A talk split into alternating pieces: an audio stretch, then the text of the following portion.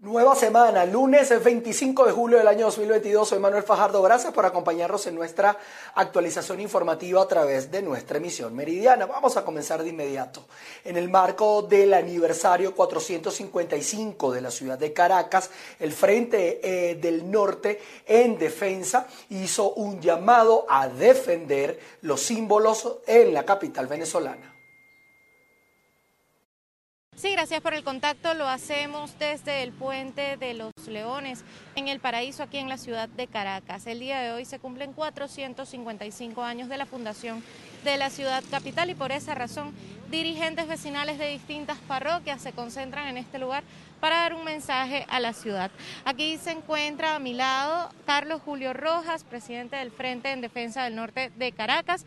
Cuéntanos, Carlos Julio, ¿de qué se trata esta actividad del día de hoy? Sí, el día de hoy se cumplen 455 años de la fundación de Santiago de León de Caracas, que es el nombre original de nuestra ciudad. Vimos cómo este año la alcaldía del municipio Libertador y el Consejo Municipal, a través de una ordenanza sin consulta, intentaban cambiar los símbolos municipales, el escudo con el león de Caracas, la bandera e incluso el himno compuesto por Chelique Sarabia. Ante esto, el síntoma de rebeldía contra la dictadura de Nicolás Maduro lo vemos cuando los vecinos siguen llamando a Caracas, Caracas, Santiago de León de Caracas. Vemos como el Cerro del Ávila sigue siendo el Ávila, no Guaraira Repano. La autopista Francisco Fajardo, no Cacique Guaycaipuro.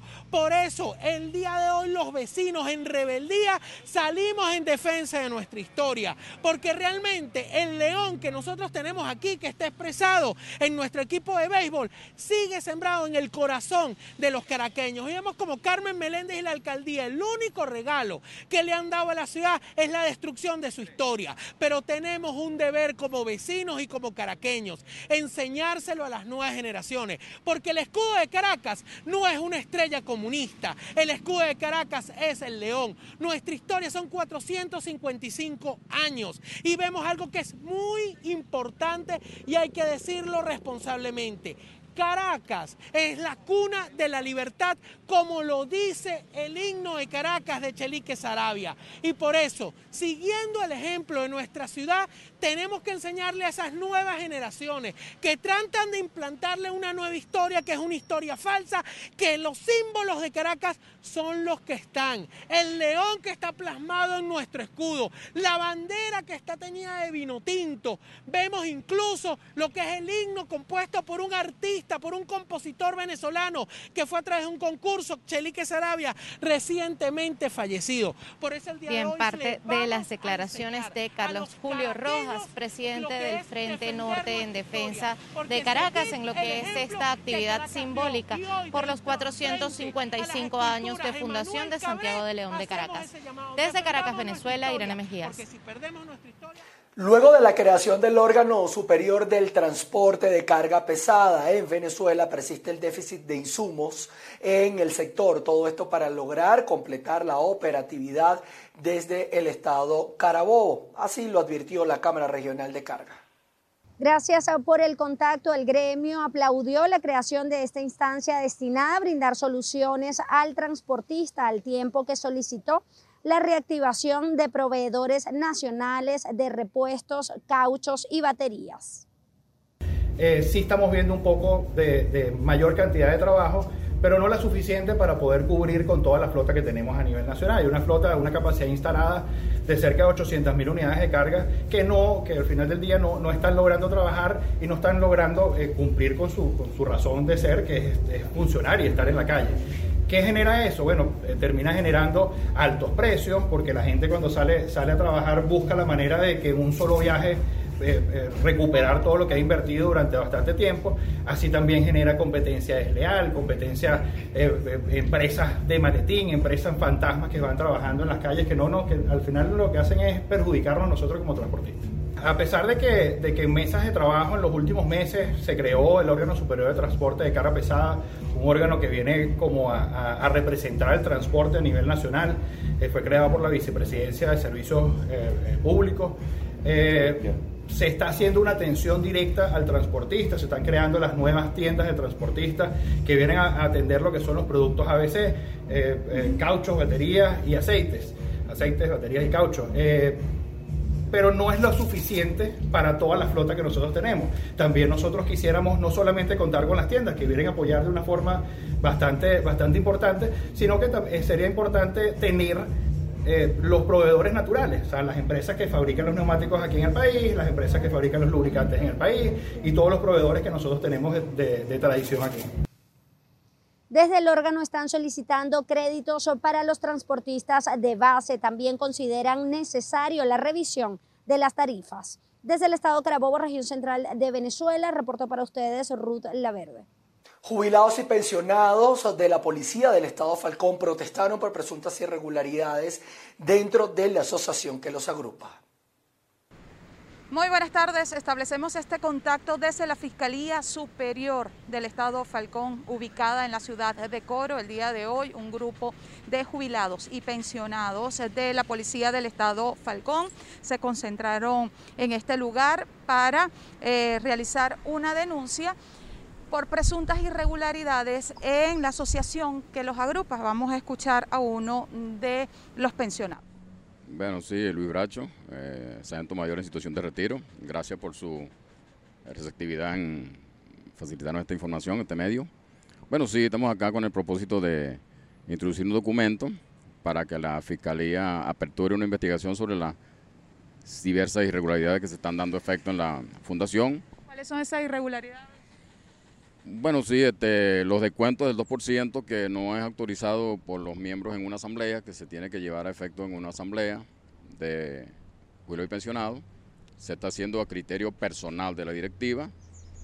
Y la rendición de cuentas, que tampoco en 18 años no ha rendido cuenta a los miembros, entonces necesitamos esa investigación, ya que le enviamos una comunicación al comandante Miguel Morales, y no nos ha dado respuesta hace más de dos meses, igualito la gobernación, Procuraduría y Recursos Humanos, y entonces necesitamos aperturar otro tipo de, agotamos todos esos recursos y estamos actuando por la vía legal. ¿Cuántos jubilados y pensionados son los afectados por esta situación? Bueno, más de 800, imagínense. Entonces tenemos esa situación de que usted va a buscar un medicamento, no hay una ayuda económica para una medicina, un tratamiento médico, un, una, unos exámenes médicos se vaya a realizar, no hay recursos, no hay apoyo de la directiva para los funcionarios. Entonces eso es lo que nosotros estamos reclamando. Es un derecho que si hacemos un aporte, si, si nos hace el aporte, entonces tenemos que recibir un aporte eh, como beneficiario que somos. pues. Bien, escuchamos las declaraciones de Luis Bracho en representación de los jubilados y pensionados de Polifalcón, quienes se concentraron el día de hoy en la Fiscalía Superior para hacer una denuncia sobre presuntas irregularidades en la Asociación de Jubilados y Pensionados de Polifalcón. Es parte del reporte que tenemos a esta hora desde el Estado Falcón. Continuamos con más de Noticias VPI TV. Concejales denuncian que deben pagar los sueldos a 17 personas que presuntamente no asisten a sus puestos de trabajo. Vamos a ver esta información. El Consejo Municipal suspendió el sueldo de estos trabajadores porque nunca los han visto. Sin embargo, debieron restituirlos por orden de un juez. A partir de, de febrero o marzo, viendo que no se presentaban, viendo que no estaban trabajando ni uno de los 17 empleados, decidimos parar y suspender el pago de ellos. Después que tuvimos una demanda por parte del Contralor, el juez nos asignó, nos ordenó hacer el pago de ellos, porque nosotros no tenemos el compromiso de, suspender un pago de un personal. Accedimos ahorita, cuando se trasladaron para acá, accedimos a hacer el, pago de ellos, pero estamos viendo que todavía no están trabajando. Destacó la necesidad de la Contraloría en el municipio, especialmente porque requieren información sobre presuntos hechos de corrupción cometidos durante la gestión anterior de la alcaldía. Necesitábamos información, necesitábamos ver todas las irregularidades que, ellos, como contralores, como ente contralor del municipio, nos hicieran entrega de todas esas pruebas y no ha sido posible. En el edificio donde funcionaría la Contraloría tampoco tienen conocimiento sobre cuál es el horario laboral de estas 17 personas. Pero de verdad que un horario, trabajando aquí, cumpliendo una labor, obsistiendo por su trabajo, pues de verdad que no los hemos visto.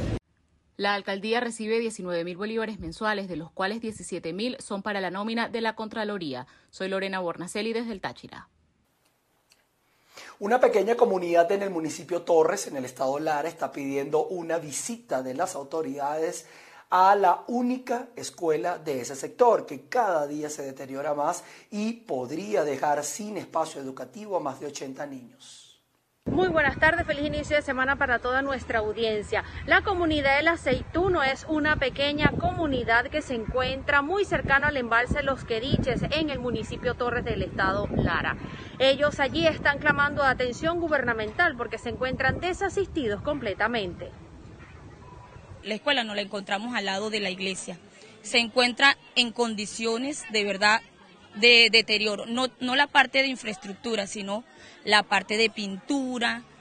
Eso lo hemos pintado el personal docente y representante, los pocos que han colaborado. Ahora tenemos un proyecto de pintarla, pero todavía no, los recursos no, no, no terminan de alcanzar, ¿verdad? Y nos falta pintura. Entonces, ¿qué pasa con esto?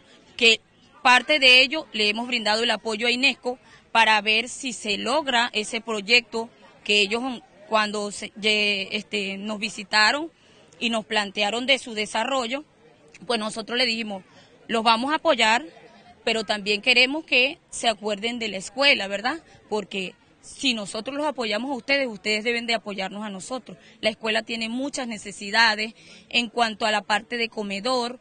Lo que llega es la comida de la caja CLAC, que eso los niños, ni los niños se la comen. Un poco más de 100 personas integran esta pequeña comunidad que a través de autogestión han logrado conseguir algunos beneficios para la comunidad. Algunas empresas privadas que se encuentran en la zona también se encargan de canalizarles algunas ayudas cuando así lo requieren, pero le exigen a la gobernación del estado Lara que cuando haga las respectivas inspecciones en el embalse Los que dice que le queda bastante cerca, pueda pasarse por este sector para conversar con los vecinos y que ellos puedan plantearle las diferentes propuestas que tienen para mejorar su comunidad. Desde Barquisimeto en el estado Lara reportó para ustedes Andreina Ramos. Continuamos con ustedes. Acá en Bogotá fue lanzada oficialmente la plataforma Hermanos, una página web con información completa sobre educación, empleo, salud, trámites migratorios y organizaciones sociales. Esta iniciativa se concretó con la finalidad de reunir suficiente información sobre diversos trámites en una sola plataforma. Además, se cuenta con un chat en el cual se responden diferentes inquietudes proporcionar herramientas concretas sobre el proceso migratorio.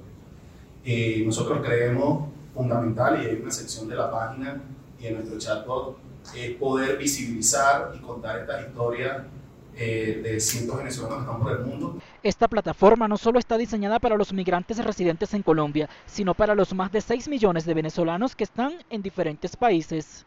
Son más de 16 equipos conformados por el mundo, personas que, con las que hablamos, interactuamos diariamente, compartiéndonos información sobre el estatus migratorio, compartiendo información sobre algún amigo, compañero que conocieron que fundó alguna organización eh, en defensa de, de venezolanos por el mundo. Este proyecto es financiado a través de ciudadanos venezolanos que quisieron contribuir para brindar respuestas a las múltiples dudas de la población migrante, además de contar sus historias. Si uno compara eh, el drama migratorio o desplazamiento forzado, como decía Teatro, ese no es un tema que se ha detenido ni mucho menos.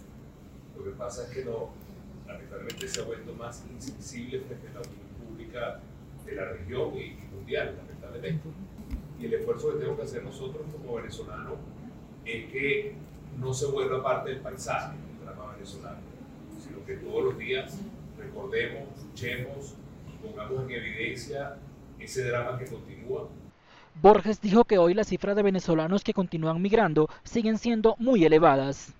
En el último año, poco más, poco menos, 100.000 venezolanos han atravesado la frontera eh, sur de los Estados Unidos. Eso era impensable, ya es una realidad. Antes el tema del Darién era excepcional y ahorita en los últimos tiempos, como lo decía, más de 21.000 personas están cruzando por el infierno, literalmente, que es el Darién. Al evento asistieron diferentes panelistas, entre ellos el encargado de negocios del gobierno interino en Bogotá, Eduardo Battistini, quien resaltó la importancia de la creación de esta plataforma e indicó por otro lado que se ha continuado con el trámite de legalización de apostillas, mejorando la calidad de vida de muchos de los solicitantes que han podido conseguir empleo en sus áreas de formación. En Bogotá, Miguel Cardosa, BPI TV. Nos vamos a Brasil porque el presidente de esa nación, Jair Bolsonaro, lanzó este fin de semana su candidatura a la reelección en los comicios que se van a celebrar el próximo mes de octubre. Veamos los detalles. Jair Bolsonaro, el capitán retirado del ejército, buscará la reelección con el mismo libro de recetas que le llevó a la presidencia de Brasil, Bala, Buey y Biblia. El líder ultraderechista de 67 años recibió la bendición del Partido Liberal para ser su candidato con los comicios de octubre, para los que el claro favorito es su antagonista, el exmandatario Luis Ignacio Lula da Silva. Bolsonaro, quien durante casi tres décadas fue un diputado de bajo perfil, protagonista apenas de sus declaraciones en defensa de la dictadura militar, ha hecho de su mandato una fábrica de polémicas. Tres años y medio de constante campaña electoral movilizando a su base más radical con frases y acciones incendiarias que le han asegurado el control del debate mediático. Ha incentivado el uso de armas entre civiles desobedeciendo a la justicia, flexibilizado la legislación ambiental, insultado a periodistas, opositores y jueces y tratando con desdén la pandemia que ya ha cegado la vida de casi 700.000 brasileños. Con las encuestas dándole la espalda desde hace meses, ahora pone en duda la fiabilidad de las urnas electrónicas que Brasil utiliza sin sombra de sospecha desde el año 1996, las mismas que le eligieron presidente en 2018. Las autoridades en París, en la capital francesa, anunciaron nuevas medidas para el ahorro energético. Vamos a ver de qué se trata. París prohíbe desde este lunes el uso de climatización en comercios y establecimientos que tengan las puertas abiertas. Aplicará multas que podrían alcanzar los 150 euros, esto en un intento de reducir el derroche de energía. Según el ayuntamiento, la medida pretende poner fin a este uso incorrecto de la climatización en el contexto actual de emergencia climática y crisis energética, señalaron, tras decisiones similares en otras ciudades del país como Lyon o Besançon. La medida no afectaría a aquellos restaurantes o bares que tengan una terraza exterior autorizada. El gobierno francés ha anunciado que prevé aprobar próximamente un decreto para generalizar esta prohibición a nivel nacional. Y les cuento que el detenido por el asesinato del ex eh, primer ministro japonés Shinzo Abe será sometido a pruebas psiquiátricas en la ciudad de Osaka.